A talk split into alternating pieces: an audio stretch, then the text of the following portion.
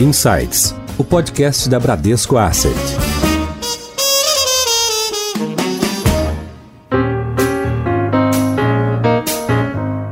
Olá, bem-vindos ao Insights, o podcast da Bradesco Asset. Hoje nós vamos retomar o assunto que nós tratamos no nosso último episódio, falando sobre a relativa volta à normalidade na China após a pandemia do Covid-19. Para falar disso, nada melhor do que os nossos correspondentes internacionais, vou chamar assim, que são o Eduardo Bernardes, que fica baseado no nosso escritório de Hong Kong, está lá desde 2009. Tudo bem, Edu? Tudo bem, Priscila? Tudo ótimo. Vamos chamar de volta também o João Paulo Loyola, o nosso JP, que também ficou baseado em Hong Kong de 2011 a 2018, agora baseado em São Paulo, mas com vasta experiência na Ásia. O JP é head da nossa área de distribuição internacional e do nosso time de Portfolio Specialists. E aí, JP, tudo bem? Olá, Pri, tudo bom? Prazer estar aqui com você. Ô, Pedro, como vai? Tudo bem? Edu, e para você, ni hao, que quer dizer oi em chinês. Mas eu vou te perguntar também como é que os chineses falam oi, tudo bem? ni hao. Pessoal aqui na Ásia, eles têm vários cumprimentos diferentes, né? No Ocidente, a gente costuma perguntar se a pessoa tá bem. E aqui no Oriente, de forma geral, eles perguntam se a pessoa já comeu. É assim que perguntam se ela tá bem. Então, lá na China, eles perguntam assim, chilamar? Sério? Então é uma, é uma cultura muito baseada em torno da comida. É, eles, eles imaginam que você só começou o dia se você já comeu alguma coisa. Esse é o cumprimento mais tradicional daqui, né? Então, cada um dos países fala isso na sua língua. São mais de 12 línguas principais aqui na Ásia. Então, aqui em Hong Kong é assim. e Edu, você já comeu? Já comi várias vezes, que aqui já são quase 11 horas da noite. Legal. Bom, gente, hoje o tema é 100 dias em Hong Kong. Então, Edu, gostaria que você compartilhasse com os nossos ouvintes um pouco da tua experiência nos últimos 100 dias, saindo de um lockdown super rígido, onde ninguém podia nem botar o pé para fora de casa, né? É uma quarentena muito mais rígida do que a gente está vivenciando aqui no Brasil. E como é que está sendo essa reabertura do comércio, dos restaurantes e essa volta a uma relativa normalidade, mas ainda cheia de cuidados? Como é que está aí? Então é interessante a gente falar nesses 100 dias, porque aqui na Ásia, essa marca de 100 dias ela é muito importante para uma série de coisas. Inclusive, quando a criança aqui chega em 100 dias, ela tem uma festinha, ela vai no fotógrafo, faz umas fotos de 100 dias. É porque eles contam o nascimento da criança, eles incluem o tempo que a criança passou dentro da barriga da mãe. Então, se você somar aqueles dias na barriga da mãe com esses 100 dias depois que ela saiu de lá, dá quase um ano inteiro. Então eles, eles contam isso de uma forma diferente. Então, aqui tem uma, um, uma marca especial, né? O JP teve a filhinha dele aqui em, em Hong Kong, JP, você comemorou 100 dias, não foi? Não, lógico, 100 dias. É o primeiro ano de vida da Jojo, né? Desde que começou a gestação, nove meses e os 100 dias comemorados fotos e tudo. É, nesse período aqui, a gente passou pelo ciclo completo da doença, né? Então, a gente teve uma fase muito aguda, apesar de que Hong Kong teve poucas mortes, né? Mas a China está aqui do lado, então a gente acompanhou aqui o, a luta deles e teve aqui em Hong Kong, como é um lugar que tem muita gente, densidade demográfica muito alta, é muito difícil você fazer uma compra grande no supermercado, né? Então, a densidade demográfica da cidade de Hong Kong é mais ou menos mil vezes a de São Paulo, capital. Então você entende que assim, não tem como. Se todo mundo decidir para o supermercado comprar um item, não vai ter nenhum item muito rápido. No dia, eu lembro muito claramente do dia que falaram assim: Gente, parece que isso virou mesmo uma epidemia. Então foi todo mundo desesperado comprar as coisas no supermercado e se você conseguisse comprar qualquer coisa, levava para casa. E agora a gente tá num ciclo diferente aqui no supermercado, né? Então os supermercados hoje eles têm tudo, tem demais. Eles estão vendendo papel higiênico na rua. Você passa assim na frente da loja de conveniência, tem uma pilha de papel higiênico para você comprar se quiser, desinfetante, tem qualquer loja de qualquer item, eles vendem desinfetante, mas mudou agora a tá marca. sobrando estoque então tá sobrando estoque, mas agora mudou a marca de tudo. Então, se você estava acostumado a comprar uma ervilha de uma marca, estava acostumado a comprar uma batata frita da sua marca favorita, o sorvete que você sempre gostou era o napolitano do fulano, não tem mais. É toda marca diferente, porque como mudou a logística do mundo, então os produtos que você estava acostumado a comprar que era o seu. Não tem mais. Agora é uma batata frita britânica que você nunca viu na vida. Aqui não produz nada, né? Então tudo importado. Só para contextualizar para os nossos ouvintes, Edu, você está baseado em Hong Kong, que embora faça parte da China, é importante a gente ressaltar que Hong Kong é uma ilha e que isso. tem uh, uma série de regras diferentes da China continental. Então, por isso que o Edu está falando de importações, porque ele está efetivamente numa ilha. Comenta um pouco, Edu, só para contextualizar para os ouvintes a relação entre Hong Kong e a China continental. Então, Hong Kong faz parte da China, mas eles usam aqui um sistema que chama um país, dois sistemas. Então a China tem um sistema lá que eles controlam a informação, muitas coisas que você dá como certo no país que você mora, na China, você precisa de uma autorização. Então, por exemplo, se você hoje acordar com vontade de mudar para Recife, você pega suas coisas e muda para Recife. Lá na China, não é bem assim. Você tem que pedir autorização, o governo da, da sua região vai pedir para da outra região, eles vão te perguntar para que, que você quer mudar. Tem, Inclusive, é, carimba passaporte, né? Quando você voa de Hong Kong para, por exemplo, para Xangai, você carimba passaporte no, no aeroporto, né? Claro, claro. Gostaria de falar, você tem me contado aí no dia a dia e tudo mais sobre o uso de drone. Como é que tá o uso de drone aí na China? É, isso é, um, é uma das tecnologias que eu acho que faltava um empurrãozinho para pegar. Então, durante a, a, doença, ninguém queria ir para Wuhan entregar suprimento médico, né? Mas o suprimento médico precisava chegar. Então eles têm uns drones grandões, não é nada disso que vocês já estão acostumados a ver de drone, né, de fotografia, de vídeo, não. É, é um drone grandão e aí ele consegue transportar as coisas de um lugar para o outro fazer entrega. Durante esse período do Covid na China, 11 toneladas de suprimentos médicos foram entregues via drone. Então, é, isso é uma sinalização de que essa tecnologia está vindo para ficar. Muitas das entregas daqui para frente vão ser feitas via drone. Ela tem muitos benefícios, né? Na hora que você soma todas essas coisas, então as pessoas indo menos para o escritório, as crianças fazendo mais aula online, todo mundo agora está fazendo aula de academia é, online, e o drone entregando as coisas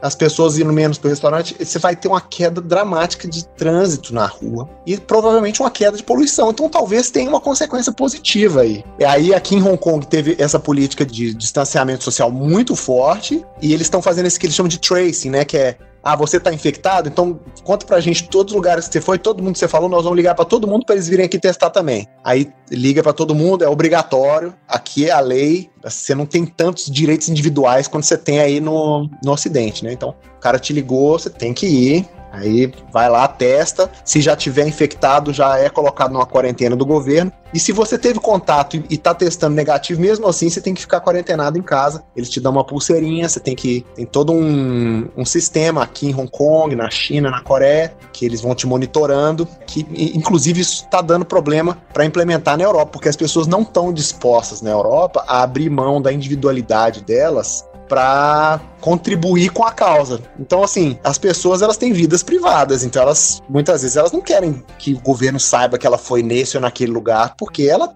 não quer abrir aquilo para o governo, né? Quem tem uma, uma namorada a mais do que devia ter, de repente não quer que o governo saiba daquela daquela relação, né?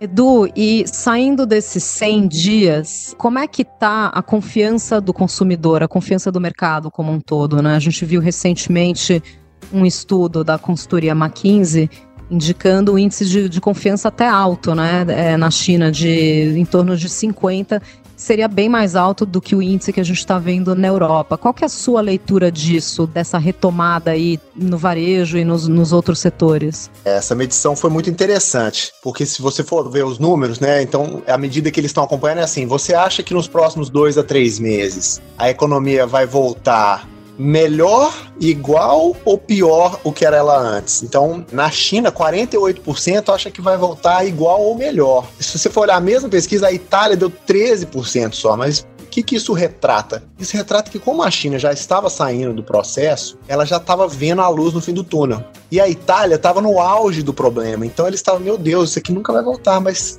assim, a gente tem que ter um pouquinho de calma para ver que esse é um problema temporário. E o ser humano já enfrentou problemas muito mais graves do que esse. Então, esse aqui é só mais um. A gente vai chegar lá. A Ásia está começando a sair do problema e todo mundo vai sair do problema. E é interessante notar que a China acha que vai sair ainda melhor. E, assim, nada impede que saia, porque porque a gente está notando que os setores estão voltando com bastante força, né? Então, por exemplo, Hong Kong teve um problema sério no varejo e a China também teve uma queda muito brusca no varejo. No período pior lá, eles tiveram uma queda de 23% de queda nas vendas do varejo. Mas eles já estão voltando. Não está voltando idêntico, está voltando diferente. E é essa a tônica do que vai acontecer em vários setores, em vários lugares do mundo. Então, assim, um pouco do que era consumido nas lojas passou a ser consumido online. Então, na China, eles inventaram um aplicativo para comprar verdura, porque ninguém quer ir mais naquele mercadinho que vendia o morcego, o macaco lá em Wuhan, mas todo mundo precisa comprar a sua verdura que era vendida no mercado. Então, eles criaram um aplicativo de comprar verdura.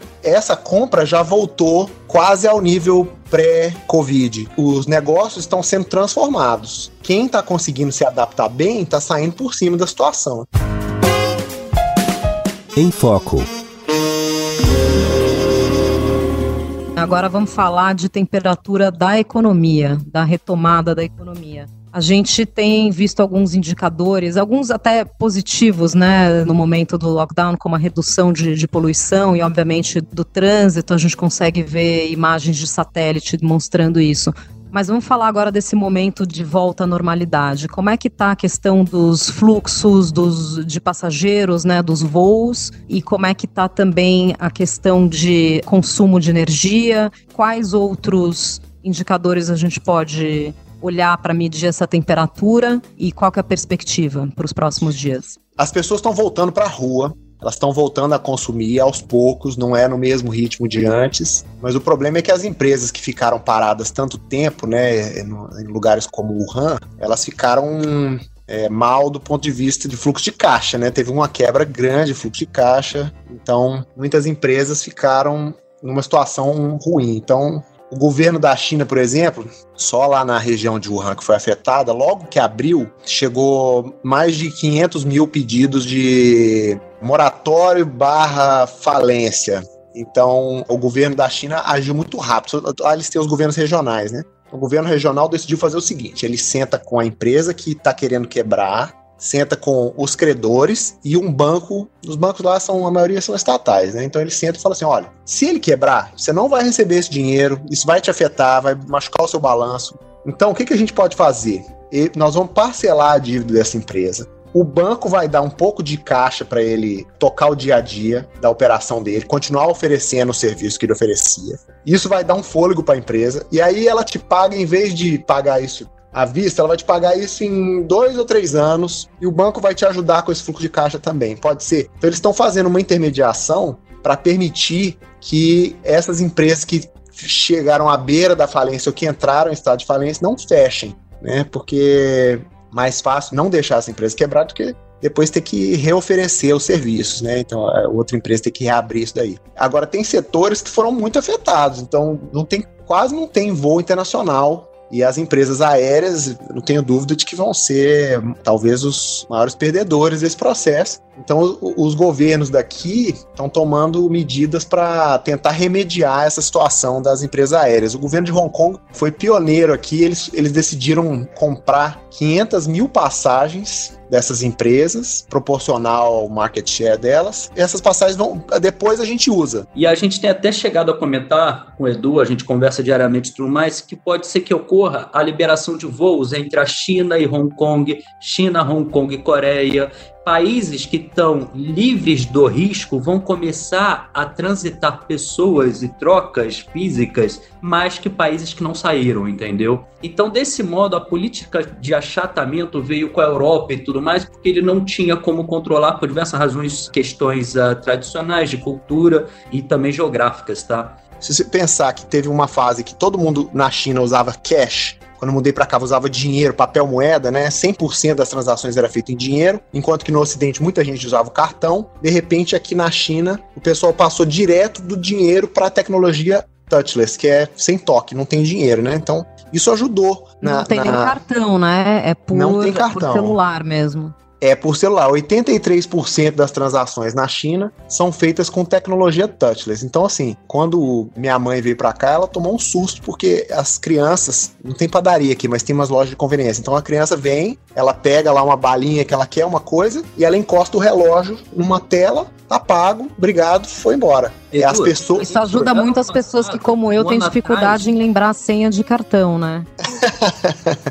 ajuda sim. Diga lá, Dipi. É, um ano atrás eu lembro que a gente foi até para numa das viagens, road shows aí que a gente faz, a gente foi para Coreia e numa loja do Starbucks em Seul já era não aceitava dinheiro, né? Cash não aceita. Não aceita então, dinheiro, isso então. chamou bastante atenção, dado que é uma marca bem grande, né? Starbucks, a gente entrar para comprar um café e não aceitar mais dinheiro dentro de uma loja dessa, né? Então, assim, durante esse problema todo, ninguém queria ir pro hospital. Você imagina, se eu for pro hospital, de repente tem um cara na fila que tá com Covid, eu vou pegar. Então os hospitais começaram a ver, por um lado, as UTIs lotadas, um monte de médico tendo que fazer triagem de paciente para ver quem tá, mas por outro lado, todo mundo que tava com pequenos problemas parou de ir no médico. Então eles tiveram que solucionar isso, né? Como é que foi a, a solução disso? Eles criaram dois métodos. Um é consulta via web. Então hoje, qualquer médico que você precisar ver, né? Está com uma, sei lá, com uma afta você vai lá e abre a boca assim no, na webcam, o médico vê, ah, você tá com uma afta, você tem que tomar isso aqui, ele te dá uma receita online, você vai num lugar e busca o seu remédio e tá resolvido. E lá na China agora tem uma moda de médico que é inteligência artificial. Então você vai no médico como se fosse normalmente. Quando você vai chegando no médico, tem uma cabine, você entra na cabine e tem um médico de mentirinha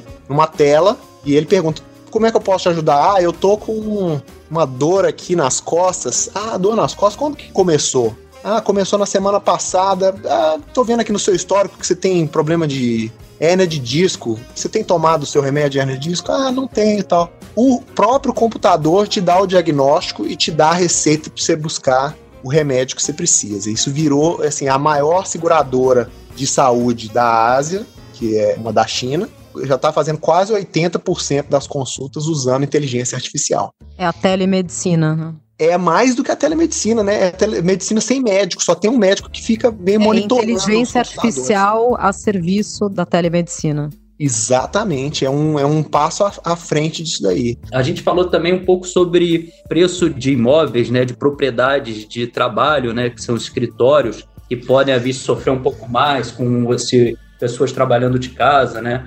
Vai ter é. mudança de hábitos importantes, né? Do... Tem umas tecnologias que estavam na beira de acontecer e essa pandemia foi só um empurrãozinho para que elas se tornassem realidade. Eu acho que esse, essa questão do imóvel vai ser uma questão global. Imagina assim, seu escritório é na Faria Lima. E aí você quer morar perto da Faria Lima para não pegar trânsito, né? Então você mora ali, sei lá, mais ou menos próximo. Só que morar próximo da Faria Lima é mais caro. E aí o, o banco está pagando mais caro no aluguel do imóvel comercial, você está pagando mais caro no seu imóvel residencial. De repente, se o banco te dissesse, assim, você ou a sua empresa que você trabalha vira para você e fala assim: você não precisa mais vir ao escritório todos os dias. Você pode vir ao escritório uma vez por semana. Aí ele economiza o espaço que você ocupava, que é isso que, o, que, o, que as empresas vão fazer aqui agora, é hot seat. Então, se você decide, ah, hoje é o dia que eu vou para o trabalho, você loga no sistema e já clica uma cadeirinha, aquela cadeirinha vai ser sua aquele dia, tá reservada. Aí você chega no lugar, sua cadeirinha tá lá, é sua. Só aquele dia, no dia seguinte vem outra pessoa.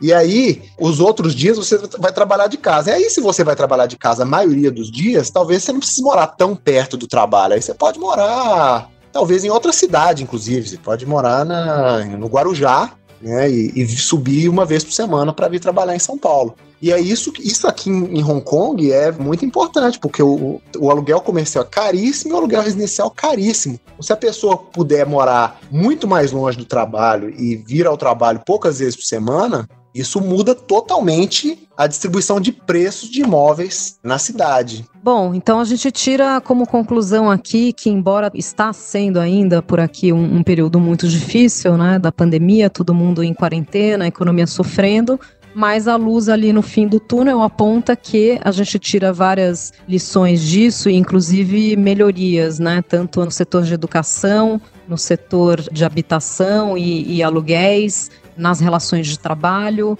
e no transporte também, né? inclusive com queda de trânsito e de poluição. Espero que a gente veja esses benefícios por aqui no Brasil também. Bom, mais uma vez queria agradecer muito Eduardo Bernardes, nosso head de distribuição na Ásia. Edu, muito obrigada por compartilhar a sua experiência em primeira mão com a gente. Prazer, fico à disposição se vocês quiserem mais alguma informação. Muito obrigada, JP, João Paulo Loyola, também compartilhando a experiência de quem viveu muitos anos lá em Hong Kong também. Obrigada, JP. Obrigado, Pri. Eu que agradeço aqui a oportunidade. Sempre um prazer aqui falar com vocês e tal. Agora a gente está trabalhando à distância, então não se vê todo dia. Então pois isso é. daqui é a gente um pouco mais próximo, né? É, e passar essa mensagem a todos que nos escutam, que é, que é bacana também dividir um pouco da experiência, como é que tá lá fora, para a gente ver que tem saída, tá próximo, tem que ter esperança mesmo e dias melhores virão. Pessoal, obrigada por nos acompanharem. Fiquem ligados. Vejo vocês no próximo episódio do Bradesco Insights. Tchau.